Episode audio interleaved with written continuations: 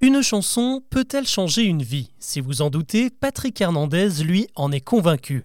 À 74 ans, le chanteur peut se vanter d'avoir bâti l'intégralité de sa carrière sur son seul et unique tube, Born to Be Alive. Aujourd'hui, impossible de ne pas avoir l'air en tête quand on évoque ce titre, et pourtant, il n'a failli ne jamais exister.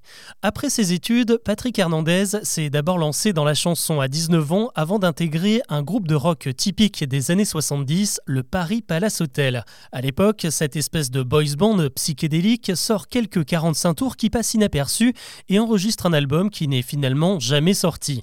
Un coup dur pour le chanteur qui ressort dégoûté de cette expérience et part se réfugier dans le Périgord pour élever des veaux.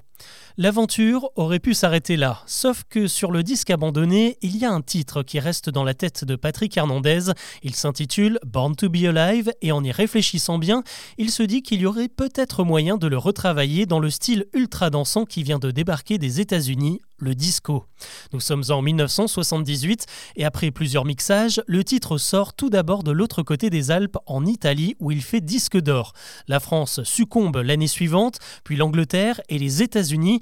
Au final, Born to Be Alive se classe numéro 1 dans 15 pays, devient un classique des boîtes de nuit et des soirées. On l'a entendu dans une dizaine de films et bien sûr dans un paquet de pubs comme celle de la marque Bjorg, Lipton ou Diesel.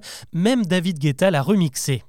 Au-delà du coup de génie musical, c'est un coup de maître commercial, car même s'il a bossé avec d'autres personnes sur ce titre, Patrick Hernandez s'est arrangé pour être crédité à la fois comme auteur, interprète, compositeur et producteur. Ça veut dire que tout l'argent généré par son tube lui revient directement à la fois pour les ventes, la diffusion ou l'exploitation commerciale.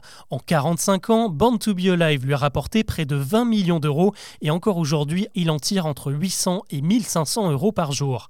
Le chanteur, qui se décrit comme un grand fainéant, a quand même eu la bonne idée d'aller défendre son titre sur scène dans la tournée Star 80, qui elle aussi est un énorme succès, 4 millions et demi de spectateurs pour un titre encore bien vivant.